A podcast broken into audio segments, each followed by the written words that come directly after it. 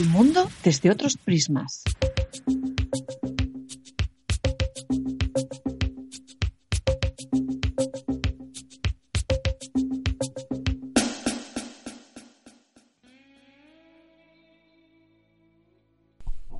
Piscinas y playas siempre son excitantes fuentes de información. Más que ir a bañarme, yo voy a escuchar. Este verano he tirado de piscina. El efecto lata de sardina que me produce la playa me pone muy nervioso y me impide prestar atención a lo que ocurre a mi alrededor. Y en la piscina de mi pueblecito extremeño he descubierto una de las grandes inquietudes de las mujeres, y muy justificada por otra parte, ¿eh?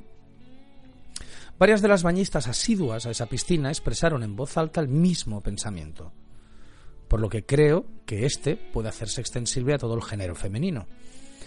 La frase tipo que oí por todas partes es ¿Quién me ha preguntado a mí si deseo llevar esponjas en las tetas?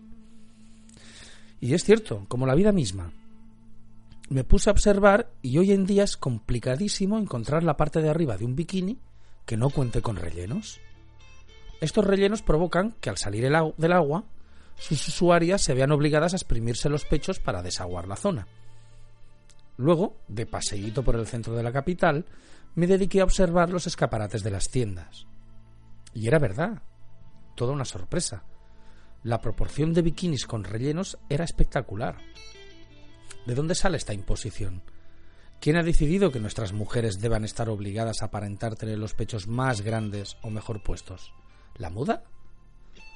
¿Volvemos a estar delante de una dictadura de criterio? Está bien que nosotros tengamos nuestros gustos, pero está mal que ellas deban adaptarse sin derecho a opinar a estos mismos gustos.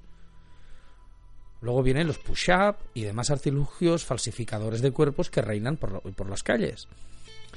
En la era de la igualdad de géneros, no está bien que ellas protesten sobre la manipulación de la moda y nosotros no solo no las apoyemos, sino que en lugar de esto nos dediquemos a mirar los chorros de agua que emanan de sus senos una vez abandonan la frescura de la piscina. La ropa de mujer está especialmente diseñada para que miremos esa ropa y en consecuencia las miremos a ellas. Algo tan sencillo como un bikini se convierte en un sometimiento sexual y no creo que esté exagerando en mi denuncia.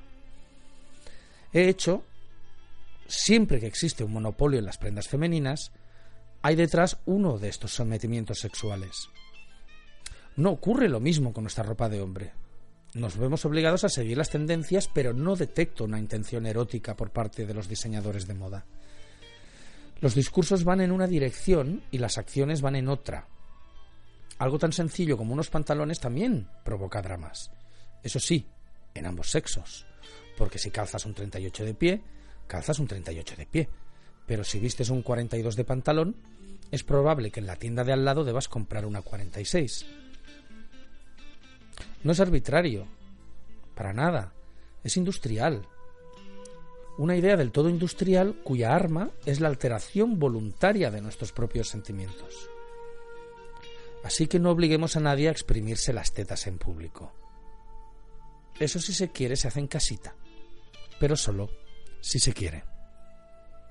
Ramón Balañá, otros prismas para Radio 22.